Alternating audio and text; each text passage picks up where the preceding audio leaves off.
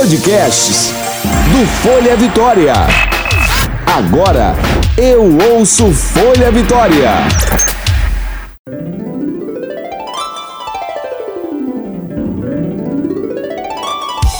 Você ouve agora de Ferraz. Com tudo. Com Graciela de Ferraz.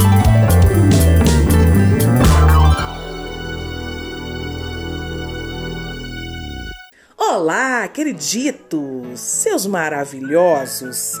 Vocês estão demais nessa participação lá no Instagram, hein? Tô adorando. É, lá na nossa página. Você já foi lá falar comigo? Eu falo com vocês a hora que vocês quiserem.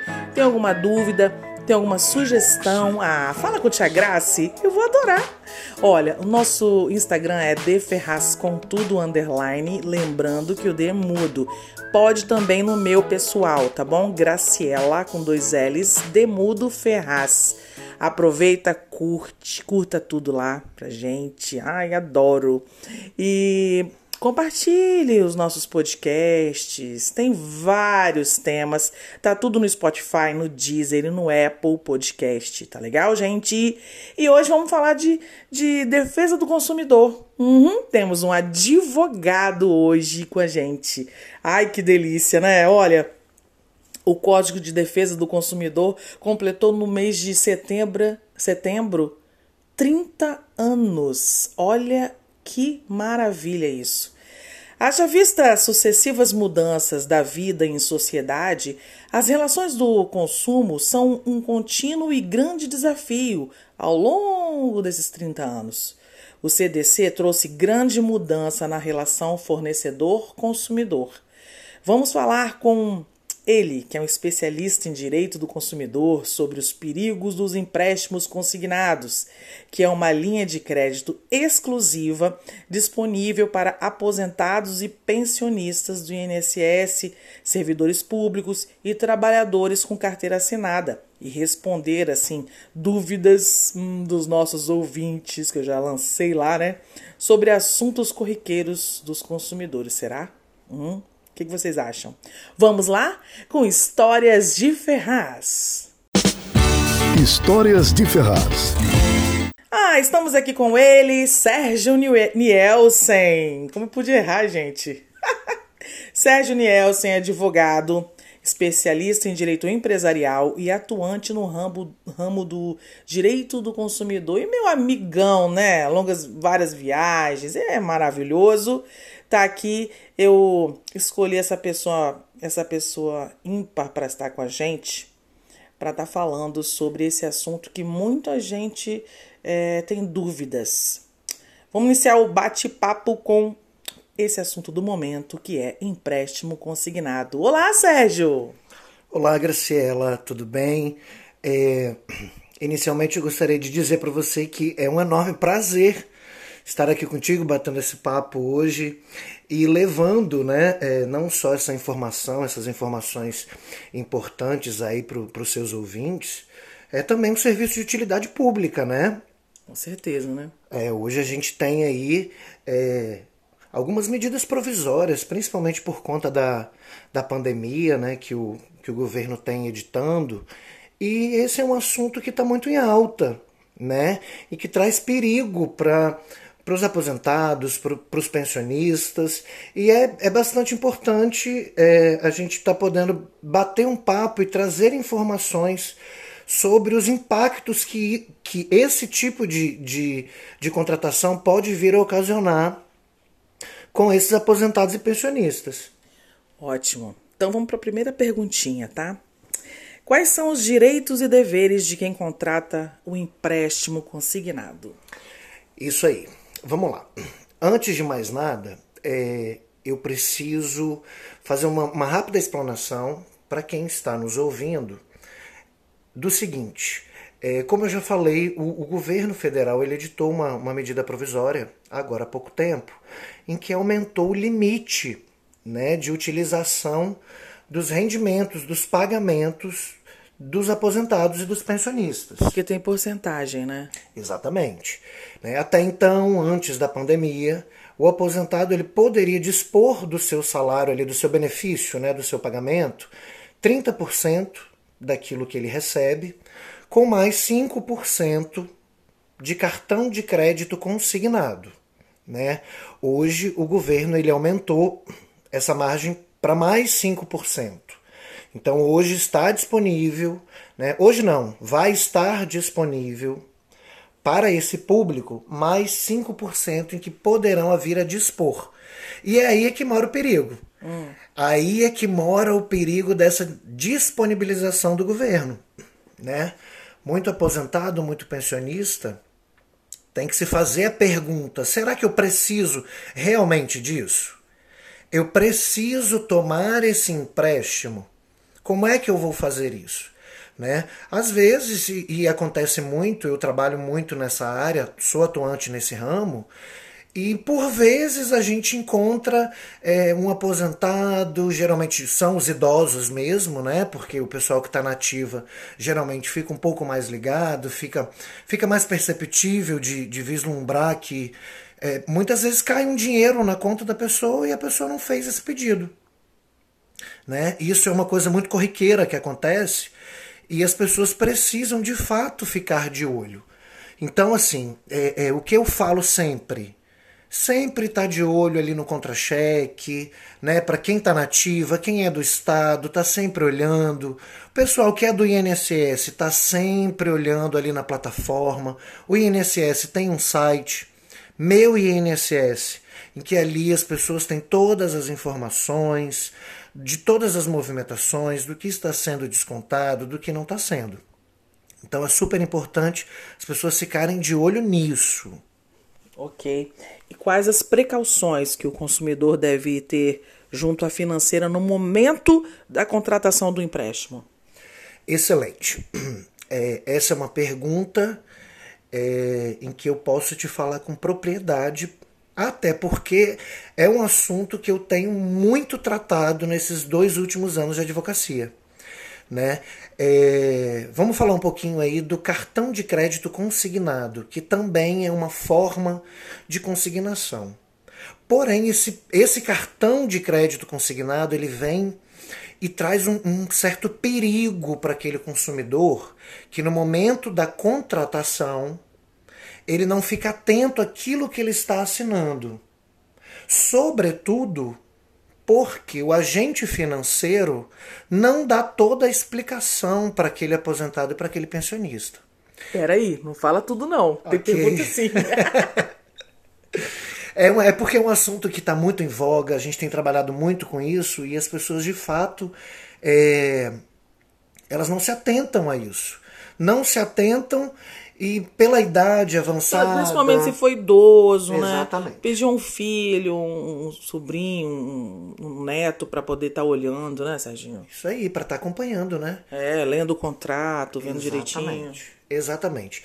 E um, um, ponto muito importante dessa questão do empréstimo consignado é que as pessoas elas precisam entender o seguinte: elas vão contratar o empréstimo consignado, o agente financeiro, ao invés de fazer um contrato de empréstimo consignado comum, né, que é aquele que a gente sabe, que é corriqueiro, que é da vivência do aposentado, né, o aposentado ele chega, eu vou pedir dois mil reais emprestado ao banco. Ele precisa sair do agente financeiro sabendo principalmente o valor da parcela todo mês, e quantas parcelas ele vai pagar. Olha, gente, isso é importante, hein? É, essa é uma grande diferença do empréstimo consignado simples para o cartão de crédito consignado, porque o cartão de crédito consignado a pessoa não sabe em quanto tempo ela vai pagar. Hum. É uma dívida que todo mês é descontado do benefício daquele pensionista, daquele aposentado. E aí que dá o BO, né? Aí é que vem o problema.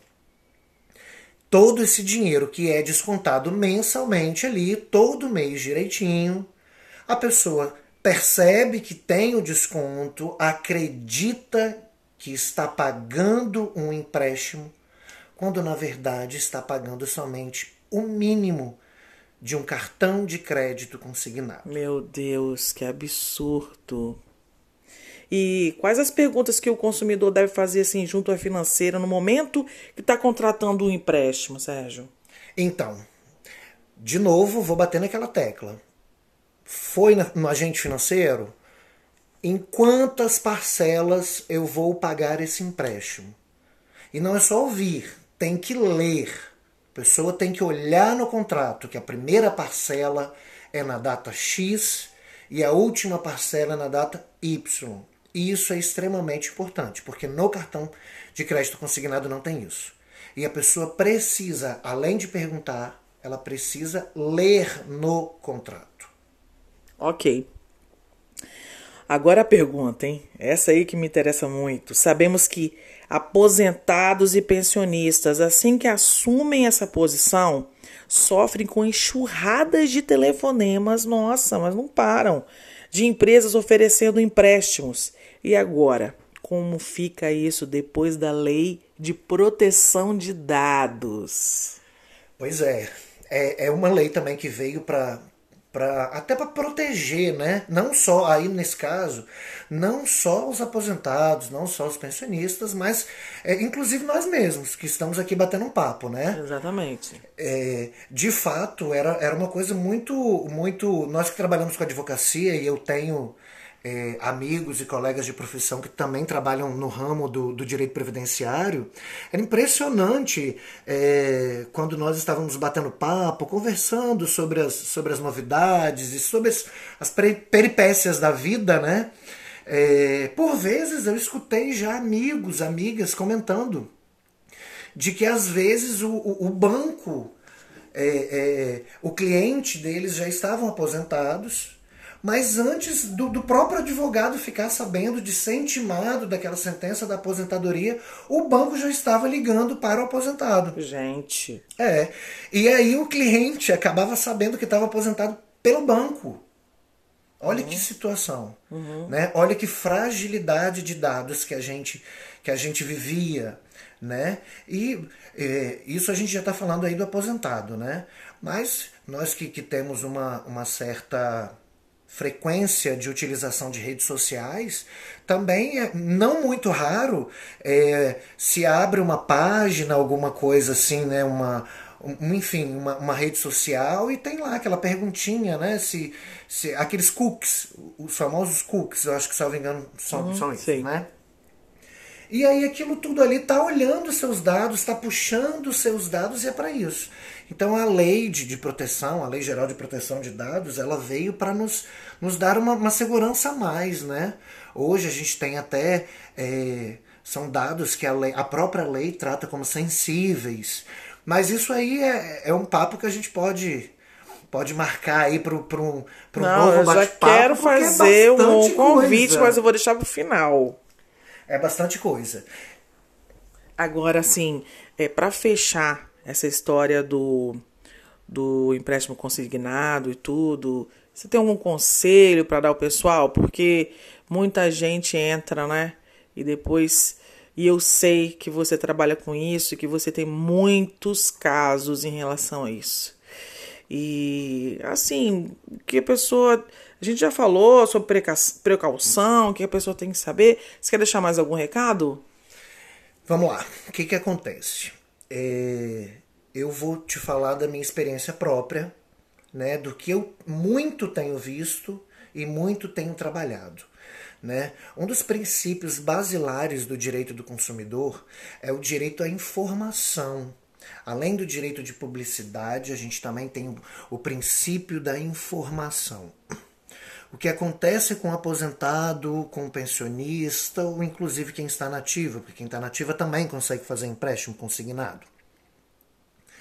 É, o que acontece com esses meus clientes que me procuram? Muitos, coitados. Sérgio, é, eu já estou pagando é, um empréstimo consignado desde 2012, por exemplo. E não para, isso não para de, de ser descontado no meu, no meu benefício. Quando é que eu vou parar com isso? Então vamos fazer uma, um estudo, vamos dar uma olhada, vamos ver o que está acontecendo. E é a hora que a gente puxa lá no INSS, que a gente olha que, na verdade, não é um empréstimo consignado. É o bendito do cartão consignado. Que gente, que embromação, né? Exatamente. E aí vem a falta da informação. A gente já falou sobre isso hoje, mas A solução para esse tipo de problema é está perguntando, está lendo o contrato e sim, pessoal, cartão de crédito consignado é de ferrar com tudo, mas não é de ferrar com tudo de uma, de uma forma bacana, como é o podcast da nossa querida Graciela e amiga. Cartão de crédito consignado é de ferrar com a vida financeira de quem vai estar no, nos ouvindo. Então fiquem de olho, não façam cartão de crédito consignado, façam empréstimo consignado puro e simples, sabendo que tem que ter data de início e tem que ter data para acabar. Isso, muito bem, hein? garotinhos e garotinhas. Agora vamos aqui para responder algumas dúvidas dos ouvintes lá do podcast que eu faço antes de fazer é, preparar todo o roteiro para entrevistar o nosso convidado. Olha só, Sérgio, doutor Sérgio, o que podemos fazer ao descobrir que foi contratado erroneamente outro produto? Ah, eu pedi uma geladeira frost free vem uma geladeira é, que não é frost free. Simples. Sim. É o que acontece. Quando a gente compra um, um, produto né, e recebe um outro diverso, é sempre bom procurar o lojista, né? Agora vamos, vamos, vamos adentrar nessa outra área aí, que também é do direito consumidor né? Mas vamos falar aí dessa, dessa questão. É sempre bom procurar o lojista, é, fazer as reclamações. É uma coisa que eu falo sempre com os meus clientes, gente. Para tudo, para o ramo do direito do consumidor em si, façam as reclamações com a canetinha e o papel na mão, número de protocolo, data em que ligou, horário, nome do atendente tudo bonitinho, porque se for necessário se buscar a tutela jurisdicional mediante uma ação judicial, a gente precisa ter prova. E a gente só faz prova com isso, nesse sentido. Né? Agora, veio diferente, o que, que a empresa tem que fazer? A empresa ou ela tem que trocar o seu produto, ou ela tem que devolver o seu dinheiro, ou então ela tem que abater o valor do produto. Uhum. Isso é claro, né? Se eu comprei uma televisão nota 10 e recebi uma televisão nota 7. Uhum. Né? Porque se, eu, se for o inverso e a loja quiser deixar por, por, por conta própria, por aquilo que você pagou, tá tudo certo. Tá tudo resolvido. Uhum. Ótimo. E o que é cobrança abusiva, doutor Sérgio? A cobrança abusiva é isso aí que a gente já falou, né? Cobrança abusiva várias, várias. Eu tenho. Olha, a gente poderia ficar aqui é, o dia inteiro batendo Tenho certeza. Deixa eu fazer o convite depois. A gente poderia falar muito de cobrança abusiva, mas eu vou puxar um outro assunto aqui que é interessante. Muita gente hoje também tem carro financiado. E o que que acontece? Ali na hora do financiamento, aquela compra do tão sonhado veículo, tem que ficar de olho porque às vezes são embutidas ali algumas tarifas, algumas taxas que hoje são consideradas abusivas. Olha. Inclusive até seguro, que a pessoa olha, nem sabe. Olha, olha. A pessoa nem sabe que está ali no meio daquele contrato ali tem um seguro e ela está pagando. Né? Isso tudo capitalizado em juros, no final das contas você está pagando uma nota. É tarifa de registro de contrato, é seguro prestamista, é tarifa de avaliação de bem. Isso tudo, dependendo do contexto, é ilegal e é abusivo. Show de bola! Muito bom. Quais são os direitos do consumidor caso haja direi, é, defeito no produto ou no serviço? Vamos lá. Defeito, né? Recebemos um produto com defeito. Vamos, eu, eu gosto, Graciela, de, de trabalhar e de dar exemplos para as pessoas poderem entender aquilo que a gente está falando. Sim. Certo? Para evitar ser muito técnico, né? Até porque a gente está falando para pro, os nossos amigos, para o público, para o seu público, enfim. É, vamos falar então de um produto que foi recebido com defeito. Recebi um produto com defeito. O certo e o correto é, primeiramente, se levar esse produto à assistência técnica. Isso que muita gente não sabe, tá? Uhum. Às vezes a pessoa acha que a loja já é obrigada a fazer a troca. E não é dessa Tem forma. Tem um prazo, né? Sim, a pessoa, inicialmente, ela tem que levar na assistência técnica. E se for um bem não durável, eles têm até 30 dias para poder resolver esse problema. Passados 30 dias, não resolveu o problema, a gente volta naquela mesma história. Ou a loja faz a substituição, ou a loja devolve o dinheiro para aquele consumidor. Hum, demais. Muito bom saber disso.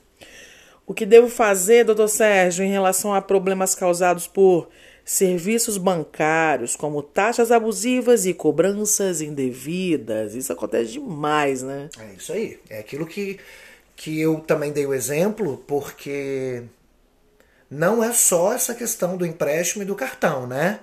É, eu te dei um exemplo aí da situação dos financiamentos de veículo, de automóvel, que não deixa de ser um contrato bancário.